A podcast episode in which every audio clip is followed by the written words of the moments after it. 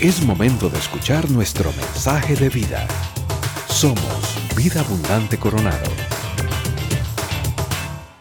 Qué bueno, qué, qué privilegio tan grande es para nosotros, ¿no? Para mí, para Ire, para las chicas, Facu, todo el grupo que nos acompaña, poder estar nuevamente en casa.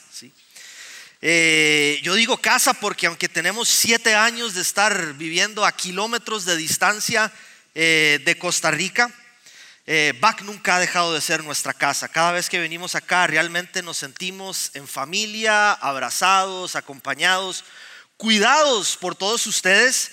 Em, y, venir acá siempre nos alegra el corazón. Así que gracias iglesia por recibirnos. Agradecidísimos con Dios en primer lugar por permitirnos estar acá, pero también con, con los pastores, con el equipo pastoral que, que también ha hecho posible que, que nosotros y este equipo pueda estar hoy acá compartiendo con ustedes a lo largo del fin de semana. Así que agradecidos con el Señor. Bien, iglesia, ¿Cómo es una iglesia que sana familias? Esta, esta fue la pregunta que se planteó a lo largo de este fin de semana, desde el viernes puntualmente, durante la cumbre en la que estuvimos bajo el tema contracultura. ¿Cómo ser una iglesia que se abre paso en medio de toda la corriente cultural en la que estamos inmersos? Con el propósito de marcar una diferencia significativa en nuestra sociedad a partir de familias más fuertes, familias más unidas, familias más saludables, ¿no? Familias saludables nos permite tener iglesias más saludables.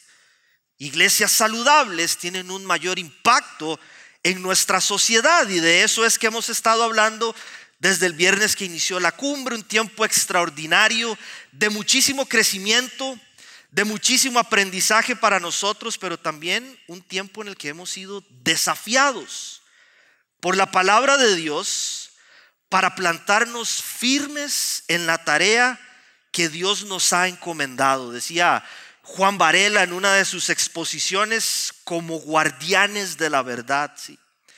Centinelas que advierten de los peligros que amenazan nuestras familias. Es lo que dice allá el libro de Ezequiel.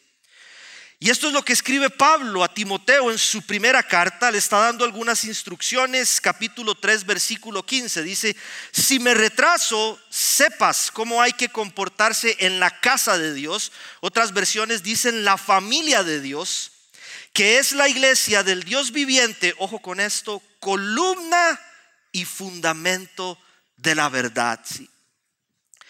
Esto es súper importante para nosotros porque cuando hablamos de iglesia o cuando la Biblia habla de iglesia, no solamente hace referencia a, esta hermosa familia, ¿no? O a esta comunidad de la cual somos parte y que llamamos iglesia local y en la cual Dios nos permite crecer, nos permite nutrirnos, nos permite aprender, nos permite servir y edificar las vidas de otros. Claro que hay una tarea conjunta súper importante para llevar a cabo como iglesia en la cual vos y yo estamos involucrados. Cumplimos un rol fundamental en eso. Sin embargo, esto es lo importante, lo que tenemos que recordar es que nosotros somos parte de la familia de Dios, de la iglesia de Dios, del cuerpo de Cristo, los 365 días del año, las 24 horas que tiene el día. Ser parte de la iglesia, hacer iglesia, no se limita al tiempo que pasamos con nuestra familia de fe. Eso es una bendición y damos gracias a Dios por el milagro de la iglesia local. Sin embargo, nosotros somos iglesia en todo lugar en el que Dios nos ha sembrado. Familia, trabajo, universidad, colegio, liceo, aún en nuestras redes sociales. Ahí estamos con un propósito y personalmente considero que uno de los desafíos más grandes que tenemos como miembros del cuerpo de Cristo en este tiempo tan convulso, tan complejo y tan difícil que vivimos, es el de vivir a partir de una visión que nos permita ver más allá, ojo con esto, del propósito temporal de las cosas que hacemos en esta tierra. ¿sí? Me refiero a que mientras muchos ven su trabajo, por ejemplo, como solamente un medio a través del cual ganar dinero, Muchos ven la universidad como un lugar al que van solamente para adquirir conocimiento. Nosotros vemos en esto campos misioneros a los cuales Dios nos envía con un propósito de reino, con un propósito eterno que trasciende las cosas temporales y naturales, ¿sí? Tenemos que aprender a ver de esta forma para ser realmente personas contraculturales. Nunca podremos ser verdaderamente contraculturales hasta que no entendamos que nuestra misión como iglesia es desde adentro, pero va siempre hacia afuera, impactando hacia donde hay necesidad, donde hay oscuridad, donde más densas son las tinieblas. A eso nos ha llamado el Señor. Entonces, para desarrollar el mensaje de hoy, vamos a ir a, los primeros capítulos de la Biblia. Vamos a estar en el Génesis, capítulos 6 y 7. La mayoría de nosotros conoce esta historia o al menos quizá la hemos escuchado alguna vez, es la historia de Noé y de su familia. Cuenta cómo Dios toma a este hombre de fe, valiente, obediente, íntegro, en tiempos de crisis social, y lo usa para que sus planes, sus propósitos sean llevados a cabo en la tierra. Entonces tenemos el mensaje de hoy que se titula Se buscan Noés. Hombres y mujeres que atendamos el llamado de Dios con una actitud similar a la que tuvo Noé en aquellos tiempos críticos y que a partir de una vida de fe, de obediencia, de integridad, un modelaje para aquellos que tenemos cerca, familia, amigos, compañeros de trabajo, podamos guiar a estas personas y principalmente a nuestras familias hacia ese refugio seguro, Jesucristo, nuestro Señor y Salvador. Sí. No existe otro lugar que pueda blindarnos de todas las amenazas que atentan contra nuestras familias, solo en Jesús encontramos lo necesario para permanecer firmes, fuertes y sanos a pesar de lo enfermo que está este mundo. Bien familia, dice Génesis capítulo 6, este es nuestro texto base para el mensaje de hoy, Génesis 6 versículo 5, dice, al ver el Señor que la maldad del ser humano en la tierra era muy grande, y que toda inclinación de su corazón tendía siempre hacia el mal, lamentó haber hecho al ser humano en la tierra y le dolió el corazón. Este es uno de los textos que a mí más me reta de la palabra de Dios, porque a veces pensamos que, que lo que pasa aquí en la tierra eh, a Dios no le importa, que Dios no está atento, que Dios es un Dios lejano, pero toda esta maldad, toda esta situación que vivimos hoy, duele profundamente al Dios de la creación, que nos formó, que formó la tierra con un propósito. Dice el versículo 3 en la parte A, dijo a Noé, he decidido acabar con toda la gente, pues por su causa la tierra está llena de violencia. ¿sí? Vemos cómo la rebeldía y, y la maldad en el corazón del ser humano había alcanzado un punto máximo en aquel tiempo. Había corrupción, había violencia, había inmoralidad, había indiferencia, rebeldía. Era un caos lo que había acá en la tierra. Todo el mundo estaba haciendo lo que le daba la gana. Dios tiene que intervenir para poner orden en la tierra, pero sobre todo para proteger y preservar el propósito de su creación, porque el ser humano se estaba autodestruyendo a sí mismo, ¿sí? Y lo que el texto dice es que Dios encuentra en Noé una persona obediente, fiel, íntegra, que él iba a usar como instrumento para proteger a su familia y para que sus planes se llevaran a cabo. Dicen los versículos 8 y 9. Pero Noé contaba con el favor del Señor. Esta es la historia de Noé. Noé era un hombre justo e íntegro entre su gente y anduvo fielmente con Dios. Y nosotros conocemos la historia. Dios le dijo, Noé, se terminó este relajo, viene un diluvio, va a poner fin a todo esto, construya un arca y métase ahí con su familia para que ustedes sean salvos. Entonces nunca se me olvida em, la vez que un compañero de colegio, me estoy regresando más o menos en el tiempo, unos 26 años atrás, yo estudiaba acá en el Liceo Anastasio Alfaro, acá en San Pedro de Montes de Oca, y un compa nos invitó a su casa a hacer una fiesta porque sus papás se iban el fin de semana de la casa. ¿sí? Entonces nos dijo a mí como a otros 15 compañeros, vengan a mi casa, vamos a hacer un fiestón porque papi y mami no están. Entonces nosotros nos fuimos, ¿sí? En esa edad de, rebeldía y que estábamos enojados con el mundo y con Dios y con la iglesia, quizá por diferentes circunstancias que nos tocó atravesar, nos fuimos para, la fiesta en la casa de nuestro compañero. Ya después de, de unas horas, la noche estaba bien avanzada, estábamos bastante distraídos, no teníamos noción clara del tiempo y estábamos ahí en un relajo, sí. Creíamos que a los dueños de la casa les faltaba un buen rato por llegar. De un momento a otro estábamos ahí, ¡pum! Suena un golpe fuertísimo, como cuando uno desconecta un instrumento del amplificador sin apagarlo, ¿sí? Entonces nosotros asustados volvemos a ver eh, hacia allí, hacia donde estaba el equipo de sonido, como para reclamarle a la persona que lo apagó. ¿Qué le pasa? Si estamos pasándola buenísimo aquí. Ya usted se podrá imaginar lo que la sorpresa que nos llevamos. ¿sí? Se adelantaron los dueños de la casa y estaba la señora ahí desconectando el equipo de sonido. Se terminó la fiesta, llegaron los dueños a poner orden. En Uruguay dirían, se terminó la joda, se acabó la joda. Dios ya tiene un tiempo establecido para poner fin al fiestón que nos tenemos aquí abajo. Se termina, poner orden, regresa a poner orden. ¿sí? No sabemos cuándo, pero tenemos que estar listos, tenemos que estar atentos, despiertos haciendo lo que nos corresponde hacer. No nos toca construir un arca para que provea salvación para nuestras familias, porque Dios ya proveyó un Salvador. Es Jesucristo nuestro Señor, es nuestro refugio seguro. La pregunta es, ¿cómo estamos guiando a nuestras familias hacia ese refugio seguro para protegerlas de los peligros que las acechan? ¿sí? Escribió Herman Babic, este es un teólogo holandés, él escribió en su libro titulado La familia cristiana. Yo no me leí el libro completo, pero extraje esta porción de un artículo que leí recientemente. Él escribió esto, todo un ejército de males asedia la vida de la familia. La infidelidad de los padres, la desobediencia de los hijos, la inmoralidad sexual, la poligamia, el adulterio, el divorcio, el incesto, la estimulación de la lujuria, Nunca ha habido un momento en que la familia ha enfrentado una crisis tan grave como la que vivimos ahora. Leía esto y lo que más me llama la atención es que Babic escribió esto en el año 1908. Él fue un teólogo del siglo pasado. Y esto que él escribe, en lugar de disminuir, se ha incrementado. ¿sí?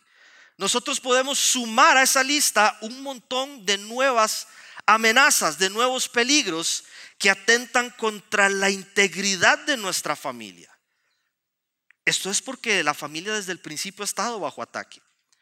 Cuando Dios bendijo al hombre y a la mujer e instituyó la familia como base de la sociedad, el enemigo no ha hecho otra cosa más que valerse de mentiras y engaños sutiles para desvirtuarla, para deformar su diseño, para restarle valor. ¿Sabe? porque Él sabe lo importante que es su familia y mi familia para Dios. Sí. Hay una buena noticia. Y eso es lo que nos da esperanza a nosotros, a pesar de toda esta realidad tan compleja que hemos vivido históricamente.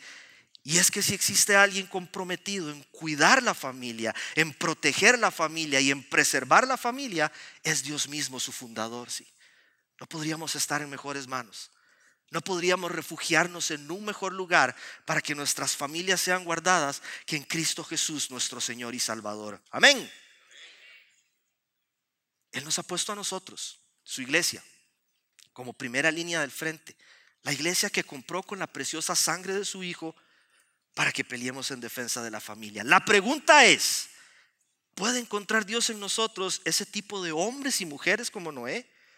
valientes, fieles, obedientes, que aman a Dios y que hacen su voluntad sin temor a perder su reputación, sin temor a que la gente no reaccione como a nosotros nos gustaría que reaccionaran o como a la, a la sociedad le gustaría que reaccionara. ¿Puede Dios encontrar en nosotros ese modelo de hombres y mujeres, ese modelo de familias?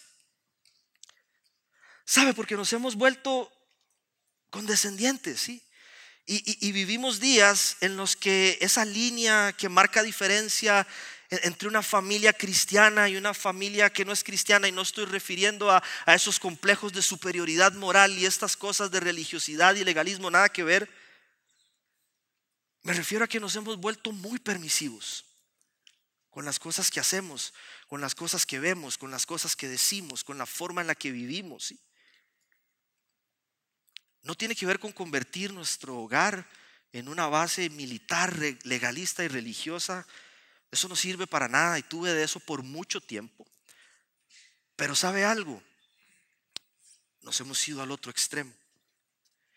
Y hemos pasado de un legalismo asfixiante a una gracia barata en donde creemos que podemos vivir como nos da la gana, practicar las cosas que el mundo practica sin que haya consecuencias para nosotros. Y esto es súper importante y es algo a lo que tenemos que prestar atención.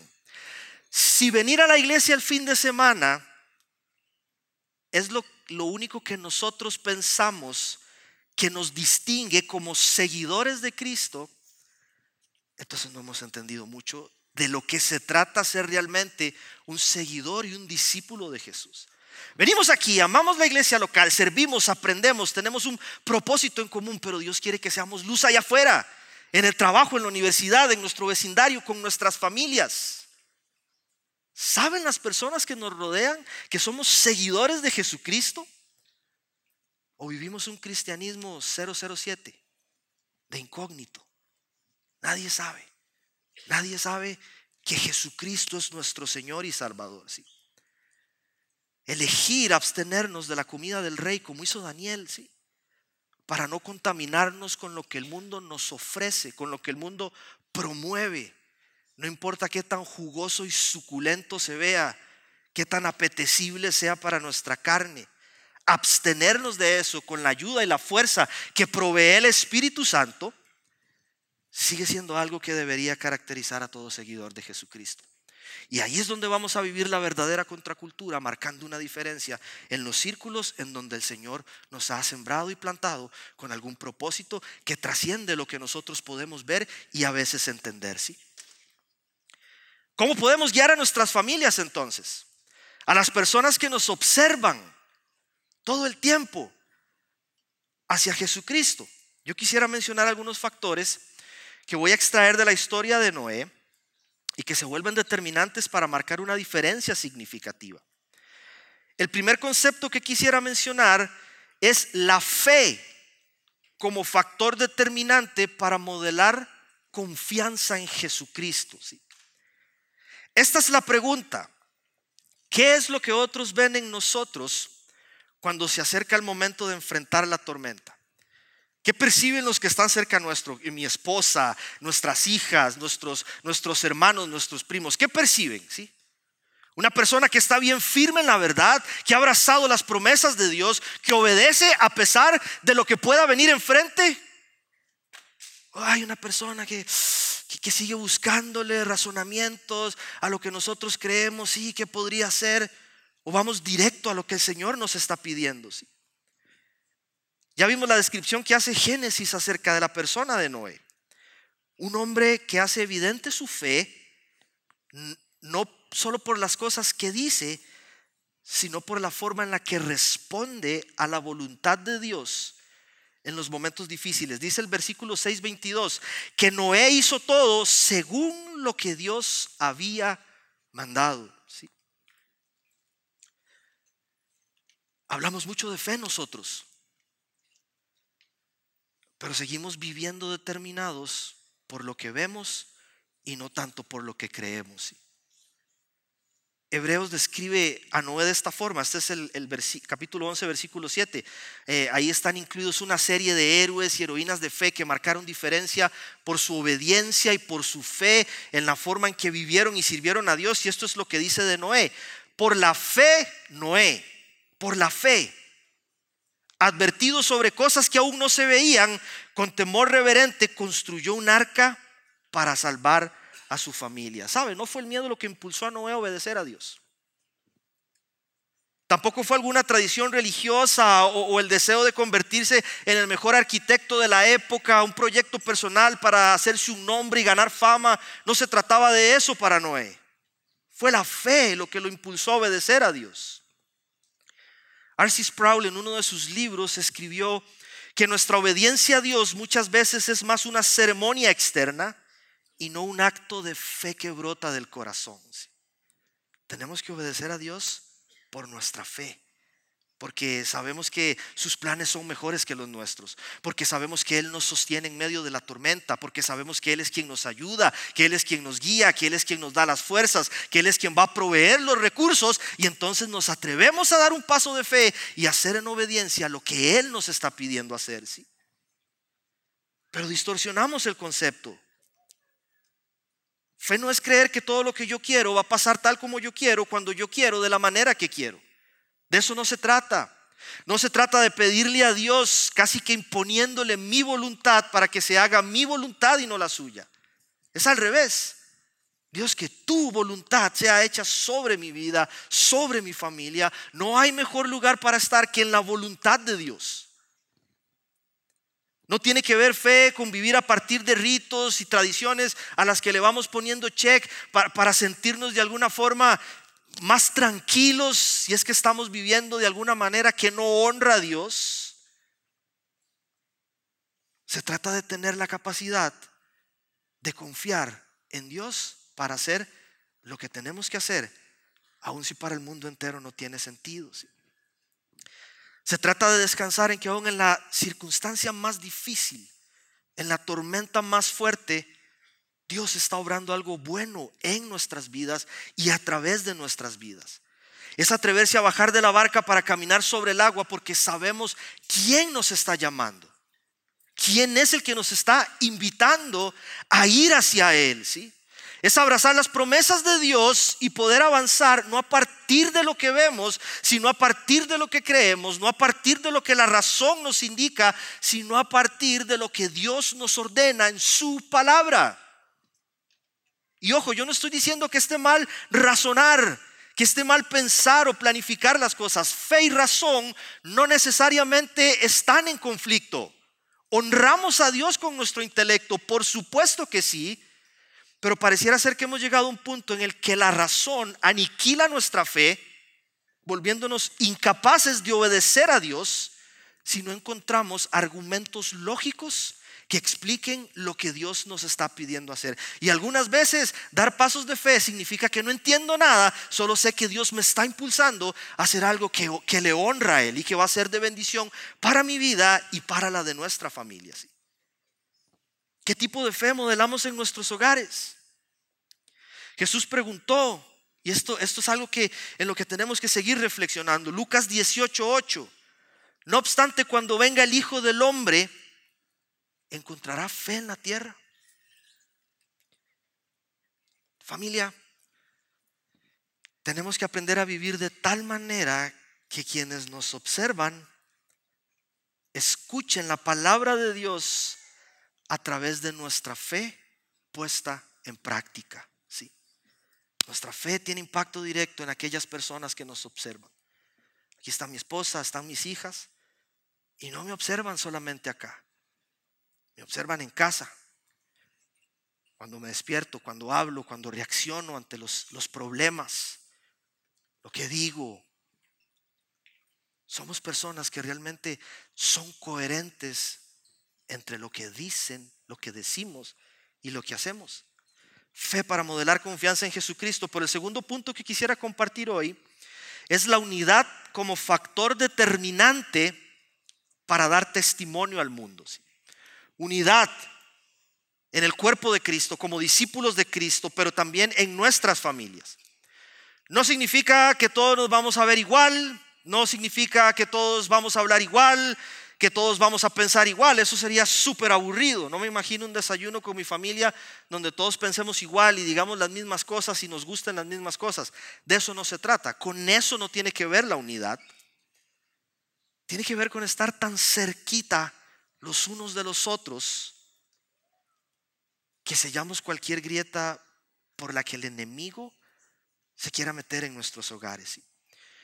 Y si algo marcó diferencia en la vida de Noé y en la de su familia a la hora de enfrentarse a la tormenta, fue e, e, este principio de permanecer juntos durante todo el proceso. ¿sí? Esa fue la orden de Dios y es reiterativa a lo largo del relato, dice el versículo 18. Pero contigo estableceré mi pacto y entrarán en el arca tú y tus hijos, tu esposa y tus nueras. Y dice el 15:16, entonces Dios dijo a Noé, sal del arca junto con tus hijos, tu esposa y tus nueras. No es este asunto de competitividad a ver quién llega primero, a ver quién es mejor, a ver quién es más hábil, a ver quién gana más. No, unidad, juntos. Enfrentamos las tormentas juntos, atravesamos las tormentas juntos y damos gracias a Dios por su fidelidad juntos también cuando Dios nos permita llegar al otro lado. Y esto es una de las áreas que más está siendo atacada en nuestros días por el enemigo. Estrategias muy sutiles, cosas que no necesariamente son malas, pero que, que capturan toda nuestra atención alterando el orden de nuestras prioridades. Agendas que están hipersaturadas nos mantienen a cada uno en nuestros asuntos. Estamos en la misma casa, pero pareciera que viviéramos a kilómetros de distancia. Termina la jornada, pero el entretenimiento que tenemos a un solo clic se traga los minutos que nos quedan libres en el día. No nos hablamos, no nos vemos, no hay comunicación. El ruido externo no permite que nos escuchemos. Y empezamos a distanciarnos tanto creando grietas, brechas cada vez más amplias, que de repente ya no hay abrazos en casa, ya, ya no hay te amos, ya no hay una comida juntos, ya no hay una película juntos, ya no oramos juntos, ya no hay nada de esto. Y cuando nos damos cuenta, nuestra familia se convierte en ese lugar en el que ninguno de sus miembros quiere ir en busca de refugio. Y por eso es que muchos lo están buscando donde no deberían. Familia es mucho más que vivir bajo el mismo techo. Es otro concepto lo que Dios plantea en su palabra. Y ahí es donde nosotros tenemos que aprender a vivir de una manera que marque diferencia. Es que no son nuestros posteos lindos en redes sociales, ni el tamaño de nuestra casa, ni el modelo de nuestro auto, o la ropa que vestimos, o el lenguaje sofisticado que podamos tener, lo que el mundo necesita observar de nosotros. No es eso. Jesús dijo que una de las formas en las que como discípulos, y si hablamos de familias que somos discípulos de Cristo, una de las formas en las que podemos dar testimonio al mundo es en la unidad. La familia no está excluida. Familias unidas testifican al mundo del poder y de la gracia de Dios que mantienen un grupo de personas juntas en medio de las tormentas y alguien nos ve como a pesar de la dificultad permanecemos juntos y alguien puede decir entonces, yo quiero conocer al Dios que está permitiendo que esa familia se mantenga tan sólida a pesar de la tormenta que están atravesando, ¿sí? Unidos, unidos, dice Juan 17, 21, te pido que se mantengan unidos entre ellos y que así como tú y yo estamos unidos, también ellos se mantengan unidos a nosotros Así la gente de este mundo creerá que tú me enviaste. Unidad necesaria para dar testimonio al mundo de la gracia, del amor, de la misericordia, del poder y de la fidelidad de Dios sobre nuestras vidas y sobre nuestras familias. Y número tres, el último concepto que quisiera compartir hoy, además de fe, además de unidad, es la adoración como un factor determinante para modelar en aquellos que nos observan gratitud a Dios. Vivimos en una sociedad en donde se ha vuelto poco común escuchar la frase gracias a Dios, al menos de manera genuina, que no sea una muletilla o una costumbre que tenemos de decirlo de manera genuina, porque somos egoístas, ¿sí?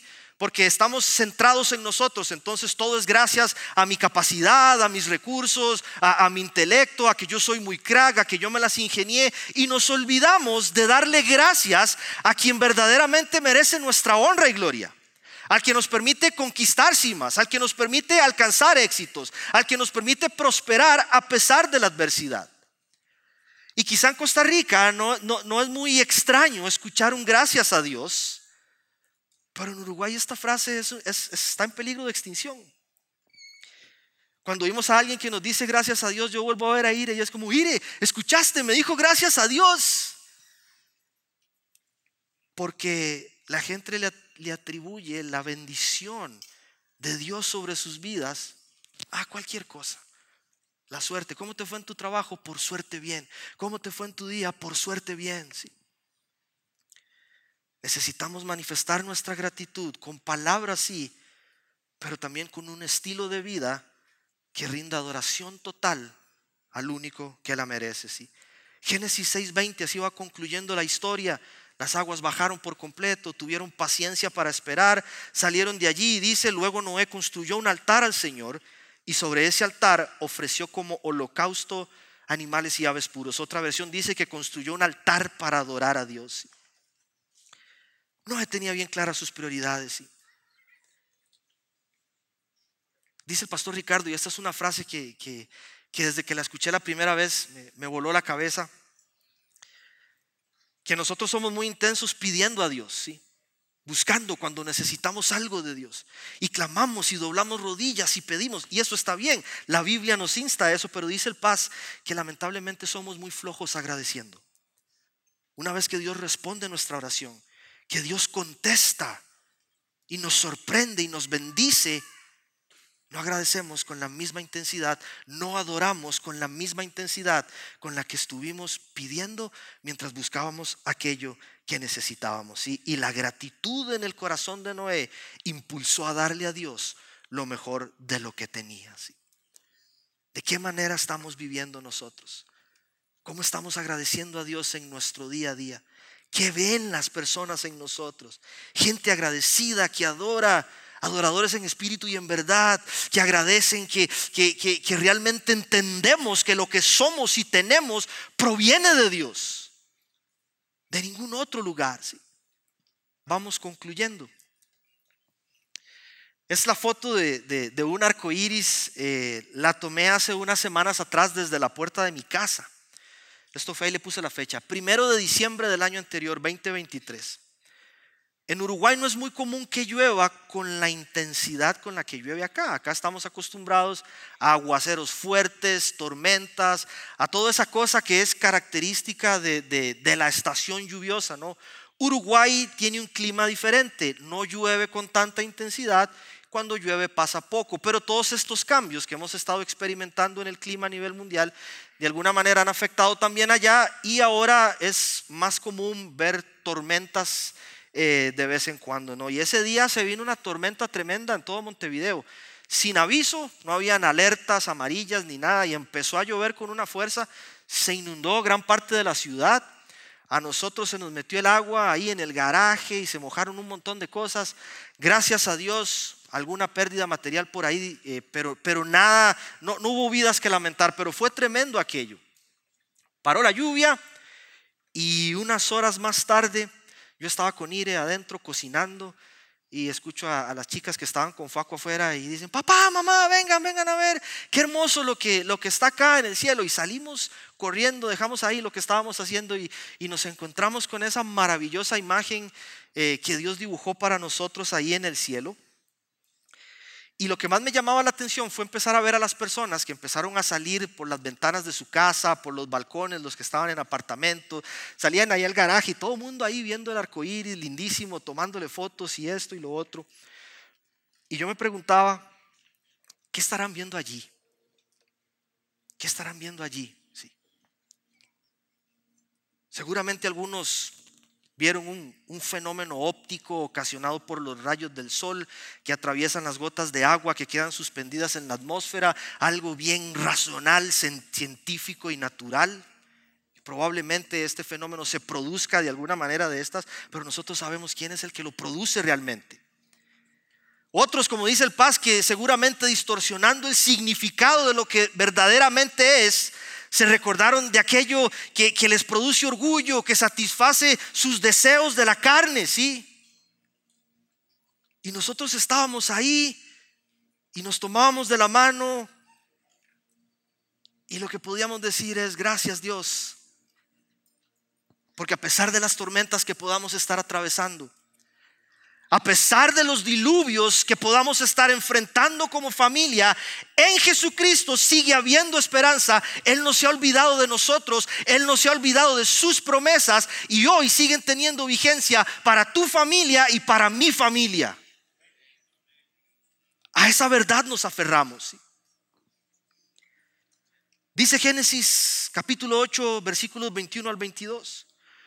Cuando el Señor percibió el grato aroma, se dijo a sí mismo, aunque la inclinación del ser humano es perversa desde su juventud, nunca más volvería a maldecir la tierra por culpa suya, tampoco volvería a destruir a todos los seres humanos como acabo de hacerlo. Mientras la tierra exista, habrá siembra y cosecha, frío y calor, verano e invierno, días y noches. 13 y 15, he colocado mi arco iris en las nubes el cual servirá como señal de mi pacto con la tierra. Cuando yo cubra la tierra de nubes y en ellas aparezca el arco iris, me acordaré del pacto que he establecido con ustedes y con todos los seres vivientes. No es que no va a cubrir más la tierra de agua. Es que en un acto soberano de gracia, Dios preservó a la humanidad y puso en marcha un plan para que a través de su Hijo Jesús todas las familias de la tierra sean bendecidas. Todas, todas las familias de la tierra pueden hallar bendición en Cristo Jesús. Y mientras muchos quieren ver destruida la vida, la familia y el matrimonio, Dios nos sigue recordando lo valiosa que es para Él tanto como para dar a su propio Hijo. Y porque Dios nos ha dado lo mejor de Él, Jesucristo nuestro Salvador, hoy nos extiende una invitación para que nosotros vayamos al frente a darle a Él lo mejor de nosotros. No las migajas, no lo que nos sobra, lo mejor, como Noé. Aquí está, Señor. Gracias, gracias por proveer un Salvador en el cual puedo encontrar refugio y esperanza para nuestra familia. Vamos a, terminar cantando y adorando a Dios. Hoy más que nunca son tiempos complicados, complejos, difíciles.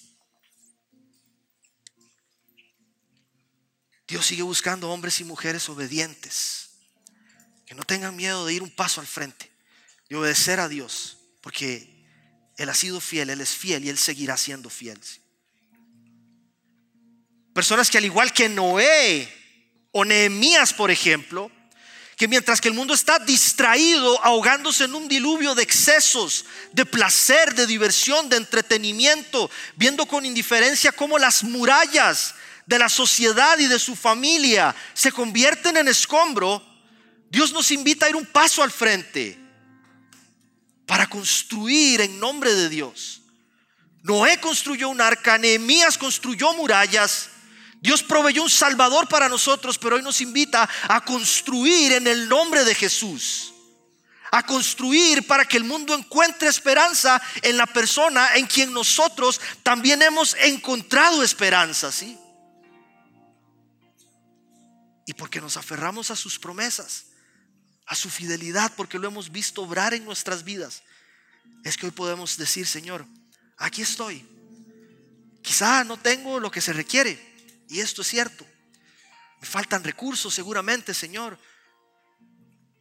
Pero porque tú nos llamas, porque tú nos invitas y porque has puesto a tu Espíritu en nosotros que nos capacita, nos atrevemos en fe a dar un paso al frente para construir mejores familias, para construir lo que tú nos estás llamando a construir. Le invito a que pueda cerrar sus ojos y cantemos esta adoración a nuestro Señor.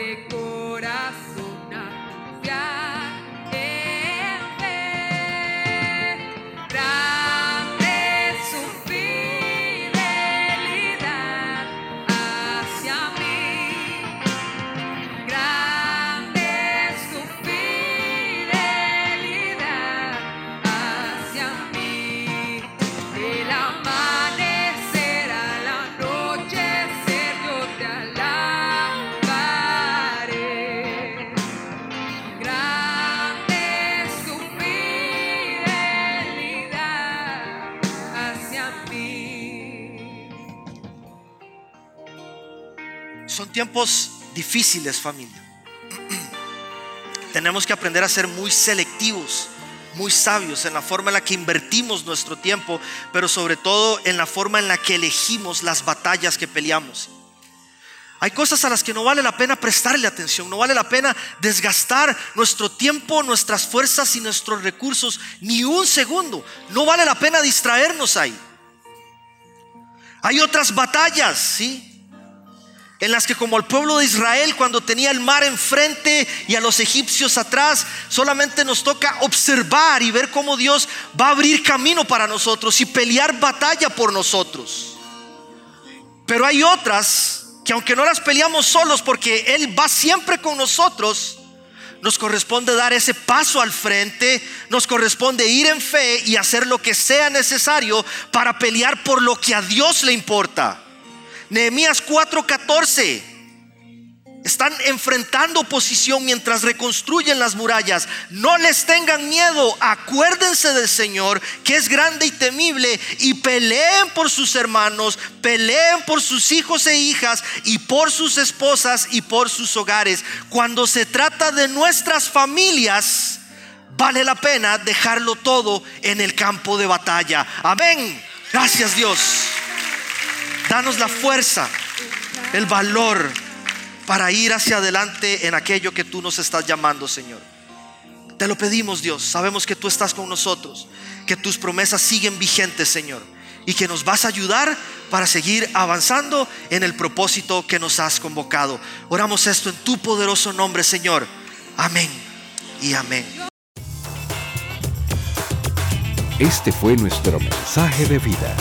Conózcanos en www.vida.cl. Somos Vida Abundante Coronado.